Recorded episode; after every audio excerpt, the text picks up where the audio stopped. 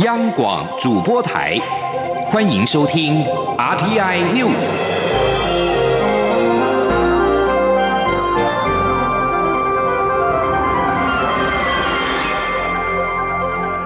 各位好，欢迎收听这节央广主播台提供给您的 RTI News，我是陈子华。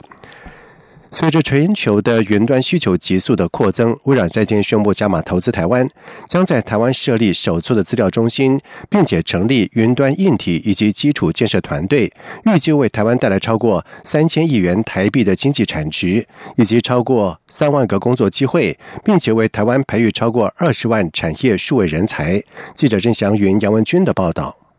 微软在台超过三十年，这几年陆续成立了物联网创新中心、人工智慧研发中心、微软新创加速器。二十六号更宣布三十一年来最重大的投资计划，他们将在台湾设立首座 Azure 资料中心区域，并设立 Azure 云端硬体与基础建设团队，将台湾作为亚洲营运中心。蔡英文总统二十六号出席致辞时指出，微软是和台湾携手。手打国际杯最佳的伙伴，更是深化台美合作最有力的关键。那么，台湾在高阶硬体制造方面拥有不可取代的关键的优势，在治安和智慧财产权的保护方面呢，更是美国以及其他先进的科技国家可以信赖、安全的伙伴。台湾微软总经理孙基康也指出，这项投资预计为台湾带来超过三千亿台币的经济产值，创造超过三万个工作机会。不过，资料中心具体的地点则不能对外透露。他说：“呀，其实我们针对于资资料中心的实际的地点，我们是不会都不对外公开。那主要是是因为治安啊，跟这个 privacy 相关的一些原因啊。那最主要的话，其实云端的服务是无所不在。”值得注意的是，微软强调，微软全球资料中心将于二零二五年前达到百分之百再生能源使用，这是他们对全球承诺二零三零年达到负的碳排放的一部分。他们也认为台湾的绿电足够供应。台湾微软公共及法律事务部总经理施立成说：“并不会太担心的，因为我觉得就像刚才龚卓有提到的，经过这几年，我想台台积电就是一个很好的例子。他呃下定承诺要购买绿电之后，其实就有很多。”不同的，因为我们讲有 demand 就有 supply 嘛，就有供应的绿电的厂商就会出来愿意，因为他看到这个市场在，所以我觉得我们也很乐意把台湾的绿电市场越做越大。我们微软更许诺将为台湾培育超过二十万产业数位人才，全面提升台湾科技强度，并打造台湾成为亚洲数位转型中枢。中央广播电台记者郑祥云、杨文君在台北的采访报道。水情是持续的拉警报，旱灾中央灾害应变中心在今天举行了首次的工作会议，并且决议即日起，彰化到高雄地区水情灯号转为代表水情稍紧的绿灯。有气象局预估，在明年春天降雨偏少几率比较高，在会中也决议各单位要提前部署。而至于部分地区的减压供水已经见了减水的成效，不过经指挥官经济部长王美花也要求再加强。记者谢佳欣的报道。今年出现数十年罕见的旱象，经济部长王美花以指挥官身份，二十六号亲自主持旱灾中央灾害应变中心第一次工作会议，检讨最新水情，并在会中作出决议。除了现有桃竹苗及台中地区实施减压供水，水情灯号维持一阶限水的黄灯外，台中以南的彰化、云林、南投、嘉义、台南、高雄地区水情灯号也自即日起转亮绿灯，代表水情。情吃紧，提醒大家要开始共同抗旱节水。副指挥官经济部次长曾文生会后转述，由于气象局预测明年二到四月降雨很可能偏少，会中也决议要各单位超前部署。他说：“所以有请水利署跟农委会统一就明年的整个农业用水公灌开始提早做延期。”那也希望自来水公司能够针对各阶段的自来水限制措施，也开始盘点准备。讲简单一点，就从今日开始，针对明年气象的预测上面可能雨量偏少的状况，要求各单位做提前部署。另外，会议也要求中央各部会以及水情灯号为黄灯、绿灯的县市地方政府，应适时召开水情会议，并为抗旱措施提前部署及宣导。而自来水公司也要每日统计减压供水的节水量。曾文生表示，目前减压供水地区节水成效已达百分之三点一，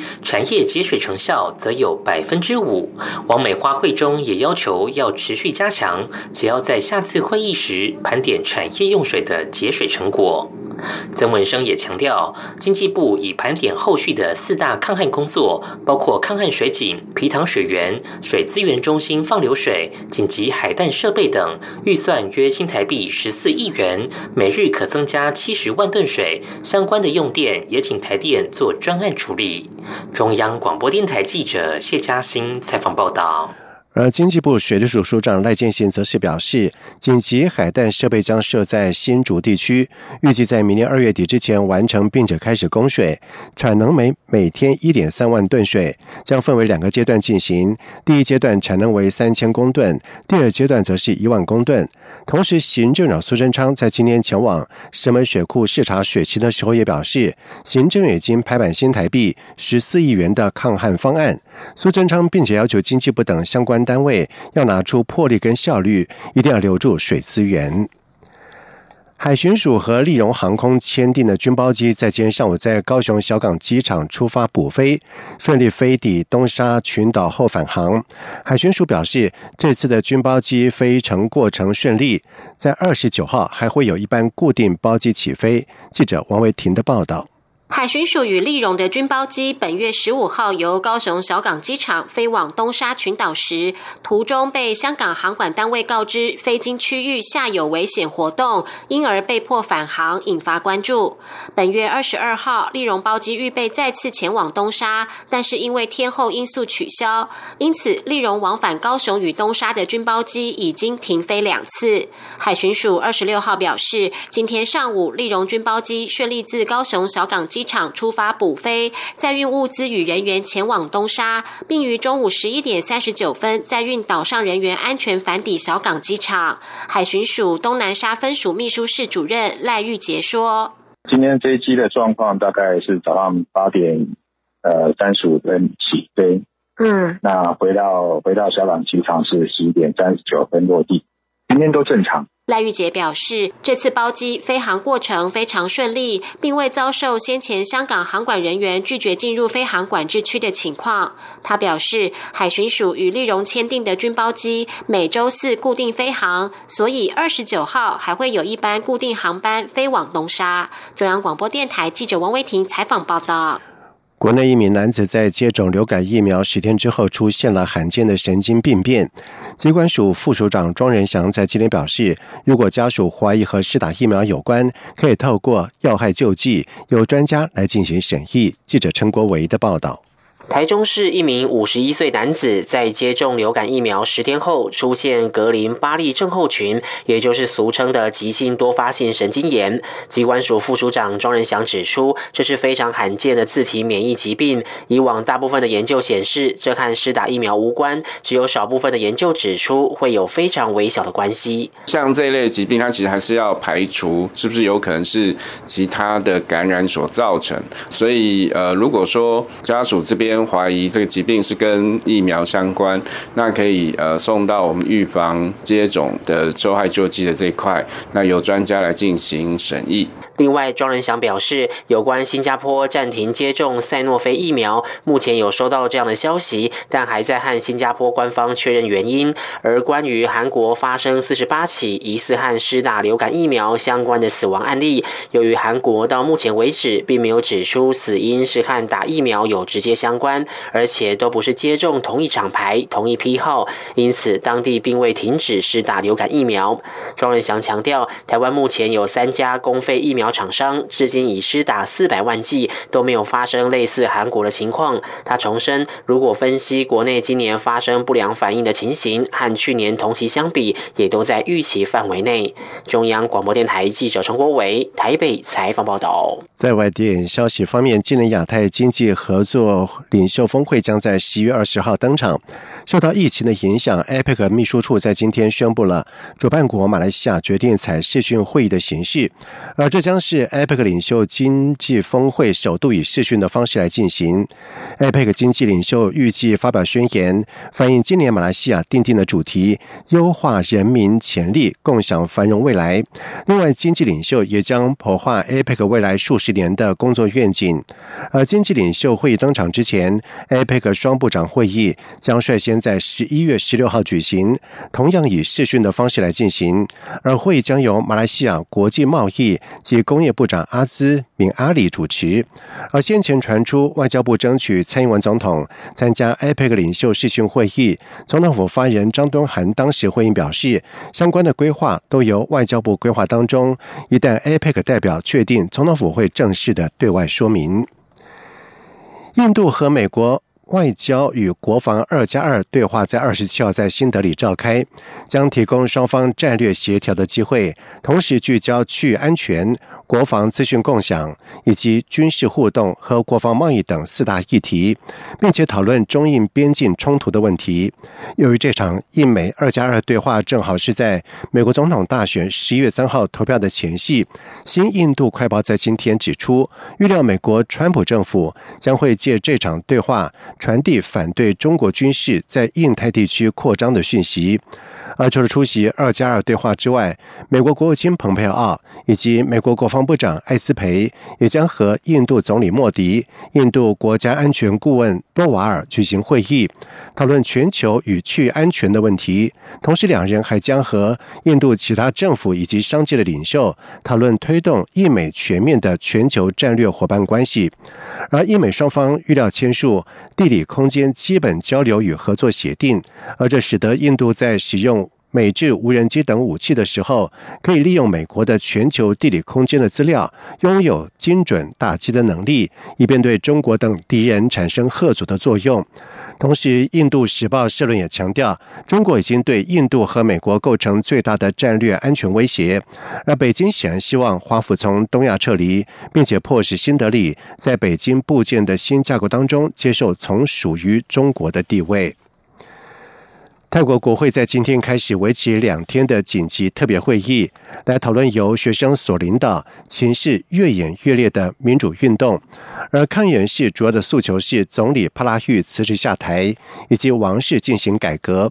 而曾经是军事将领，并且主导二零一四年军事政变的帕拉育，在最近几个星期面临示威抗议人士日益升高的压力。帕拉育被认为是非法取得总理职位。而帕拉育在上个星期召开的休会当中的国会讨论如何降低紧张情绪，而示威抗议人士要求帕拉育辞职、修改军政府制定的宪法，并且要求政府停止骚扰政治对手。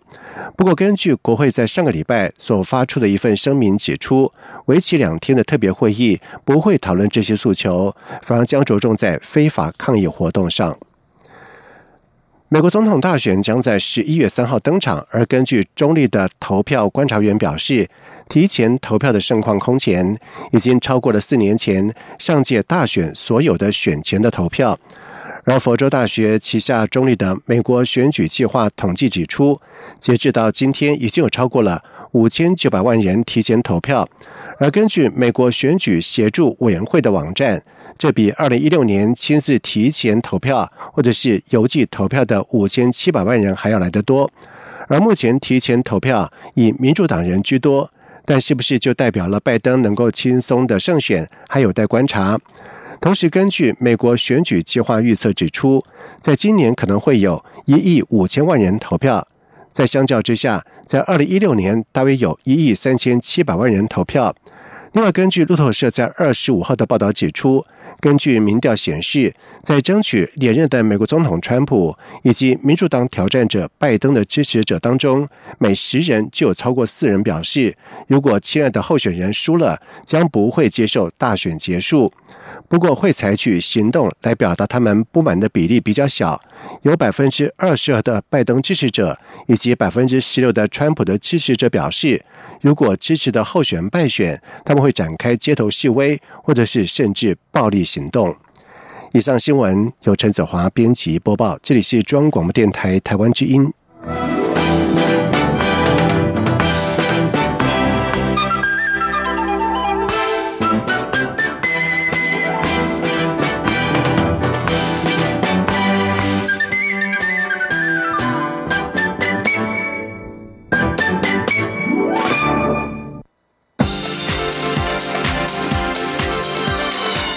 这里是中央广播电台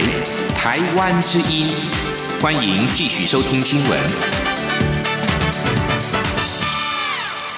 现在时间是晚上的七点十五分，欢迎继续收听新闻。科技部在日前预告了《太空发展法》草案，将太空发展进行法制规范，主管机关是科技部，而且台湾民定未经许可与我国境内发射相关载具者，除了重罚最高新台币一千万元之外，甚至还有五年以下的有期徒刑。记者杨文军的报道。蔡英文总统说要进军太空产业，但台湾却欠缺相关法令，也没有主管机关。年初时有业者想发射火箭，却面临重重困难。外界也担忧，若出事，到底要找谁负责？继民进党立委苏巧慧和志伟提出太空发展法草案后，科技部也预告了政院版的太空发展法草案，搜集意见时间到十一月五号为止。内容指出，主管机关为科技部，并规划旗下下的国研院太空中心将独立出来，成为行政法人国家太空中心，协助推动太空发展相关事项。值得注意的是，草案明定，若要在境内发射太空载具，必须六个月前向科技部办理登录，取得发射许可才能实施。若未经许可发射，除了重罚六百万到一千万之外，还有五年以下有期徒刑。科技。部次长谢达斌指出，这是学者专家参酌三十一国已经定出太空发展法规的法则来定定。他说：“本来一个立法一定要有他的意志，也有他的贺阻力嘛。对于犯法的人，所以行则是任何法律大概。”恐怕都会有这类的哈，有一些鼓励的措施，当然相对的有一些苛责的部分，这样哈啊，比如说，假如你今天呃立法的法则太轻，是不是会缺乏贺阻力？太重是不符合比例原则。草案也特别提到，太空事故处理将要求使用人或载具所有人提供责任保险或财务保证，相关办法将由经管会定之，最高赔偿限额为新台币五十亿元。但若是重大过失，则不受此金额限制。事故调查则交由国家运输安全调查委员会办理。同时，草案也提到，太空载具所获得的资讯，若牵涉国家安全及增进重大利益，必须无偿提供政府或授权他人使用。此外，草案也针对环境、原住民权益提供保护，还有发射场域的设置、营运、管理与补偿及回馈等提供法源依据。谢达斌也说，台湾在太空探索方面从未缺席，包括黑洞研究、材料科学、通讯产业，甚至半导体。在太空产业早占有一席之地，未来六 G 的发展更将着重在卫星。但台湾如何从供应链的角色转换成更积极的角色，是需要政府的协助。他相信政府稍微推一把，产业就能开花结果。中央广播电台记者杨文君台北采访报道。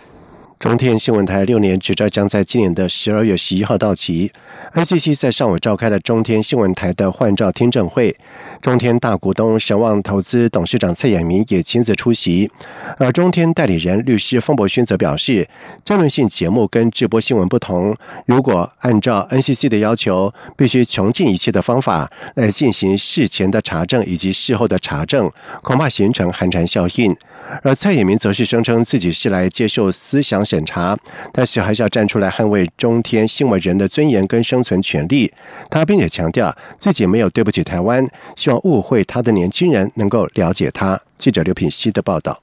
中天新闻台六年执照将于今年十二月十一号到期。NCC 二十六号上午召开中天新闻台换照听证会，中天代理人律师方博勋提出九大理由，指 NCC 裁罚不当。NCC 邀请列席的七位鉴定人，包括专家学者与民间团体代表，多数都指出，中天在过去六年的被裁罚数量与金额都高居电视台之冠，而且内控机制明显有缺陷，无法针对报道内容实际改善。受邀出席的利害关系人神旺投资董事长蔡衍明在接受主持人提问时表示，他知道自己出席听证会可能就是要接受思想审查、政治审查，但他必须站出来捍卫中天新闻人的尊严跟生存权利。他并强调自己一年只到中天两三次，连现在董事长是谁也不太清楚。他的经营理念就是真道理性、真爱台湾，要让台湾人。过得更好，他说：“我知道今天呢，呃，可能就是来接受，哦，这个大家对外什么啊，思想审查后啊，政治审审查后，然后都年龄不一样的讲啊。所以呢，我今天为什么来这里？其实呢，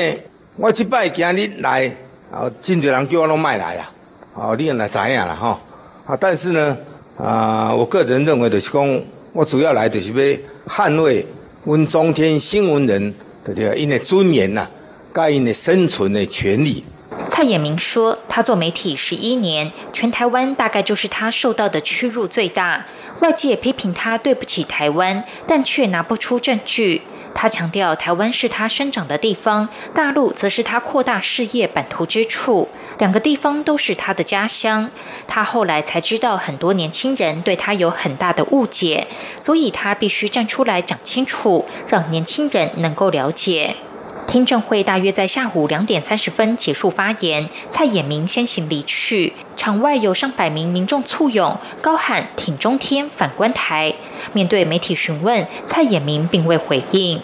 二十六号的听证会仅就各项听证议题让各方发言，后续仍要等 NCC 召开委员会议进一步讨论，最晚要在十二月十一号执照到期前做出是否予以换照的决议。央广记者刘聘熙在台北的采访报道。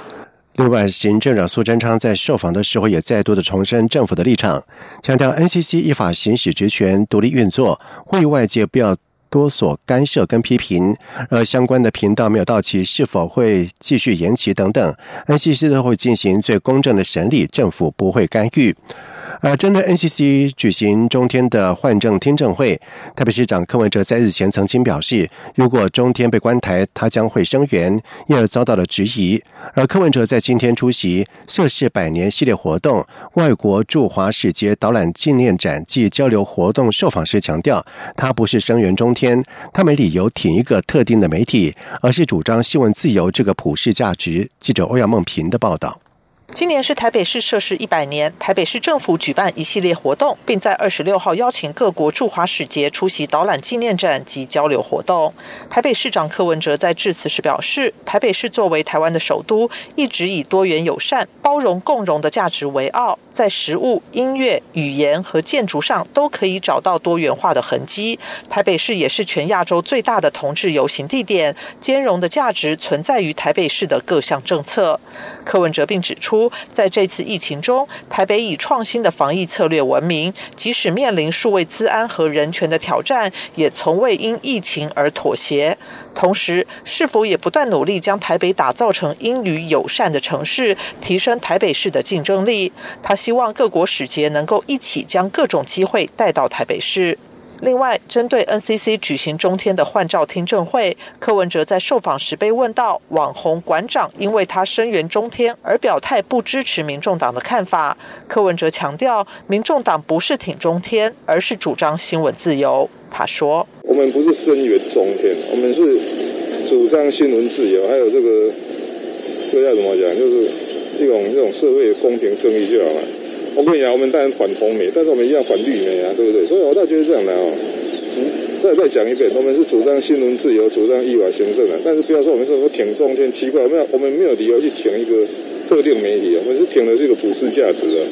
对于听证会主持人因为有反望中的背景而被质疑立场偏颇，柯文哲则认为主办单位应该要注意回避原则，依据独树果实理论，如果过程有瑕疵，后面不管判决如何都会引起怀疑，所以他主张依法行政，只要公开、公正、公平就行。中央广播电台记者欧阳梦平在台北采访报道。在外电消息方面，联合国禁止核武器条约将在明年的一月生效实施，但是唯一曾经遭到原子弹轰炸的日本，并没有参加这项条约。日本防卫。大臣岸信夫表示，永和国都没有加入，对条约的有效性感到怀疑。岸信夫并且指出，日本是唯一曾经被原子弹轰炸的国家，一定要领导各国废除核子武器，而其中重要的是，包含永和国在内的世界各国必须具体表态废除核武，必须要创造国际社会能够达成共识的环境。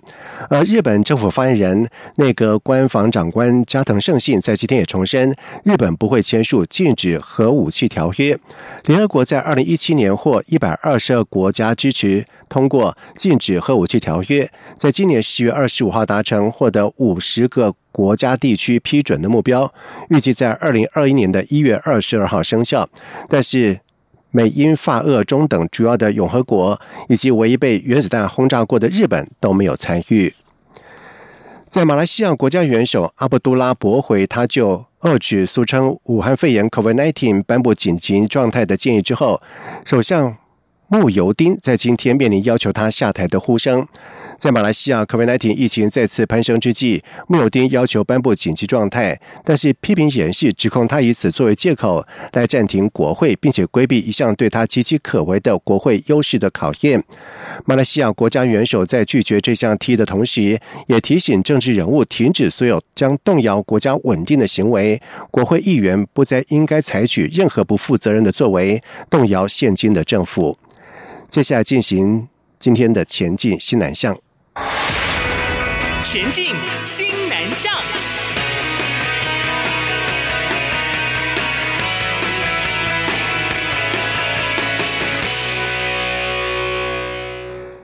越南中部这个月发生了洪灾，灾情惨重。从越南北部跟南部来台就学的龙华科技大学西南向专班学生，响应越南艺人的募款行动，共集资了新台币两万八千元，捐到当地的人道救援组织，期盼能够实质协助家乡同胞。记者陈国维的报道。越南发生水患，灾情惨重。龙华科大观光休闲系西南向国际学生产学合作专班三年 A 班决定发起班上募款行动。导师林义琴说：“学生们起初还怕老师知道用越南语交谈募款的事情。那募款是好事啊，为什么不让我听懂？他们说，因为我们只要讲了，老师一定会捐钱。然后我们只是觉得这是我们自己的事情，所以不希望老师也破费这样。”林义勤表示，原本全班三十二名学生加上系主任胡光富等三名师长，共捐出新台币两万六千多元。就在即将要汇款时，又有一位老师响应，最后将捐款金额累计到两万八千元。这些孩子他们觉得可以做这样的事情是很开心的，虽然他们的家人其实都没有受影响，但他们就觉得他们在越南的这些同胞其实是很辛苦的。林义勤提到，学生们这次是参加越南艺人所发起的爱心活动，款项捐出后，也获得越南艺人在脸书上回应与感谢。班长潘氏妙秋说，越南中部受到地形影响，每年十月初开始的季节性豪雨都会造成水患，但今年实在极度严重，造成许多人流离失所。即使班上同学都住在越南北部或南部，不在中部，但还是希望能尽一己之力帮助同胞。系主任胡光富。则表示，这些越南学生在台湾的生活费都是靠实习打工赚来，他们愿意自发性捐出零用钱，令人感动，也期盼当地灾民能早日恢复平静生活。中央广播电台记者陈国伟台北采访报道。劳动部在日前举行了例行业务汇报，劳动部智能。标准及技能检定组副组长黄立文在会上表示，因社会以及经济环境的变迁，新住民朋友日益增多，技术式的检定也在一九九四年开放新住民报名参加，近三年已经有达到了一万一千六百一十三人次报考。而新住民参加技能检定报名的职类多集中在中餐的烹饪以及照顾服务员和美容等等。黄立文便表示，为了协助新住民朋友取得就业所需要的。技术市政，劳动部也在二零零五年开放国语口练试题服务，供新住民来申请。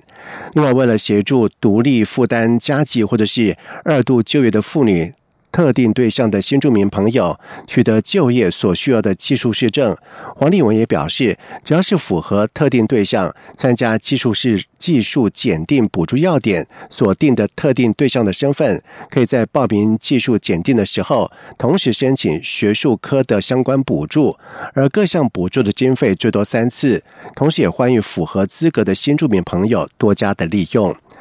以上新闻由陈子华编辑播报，这里是中央广播电台台湾之音。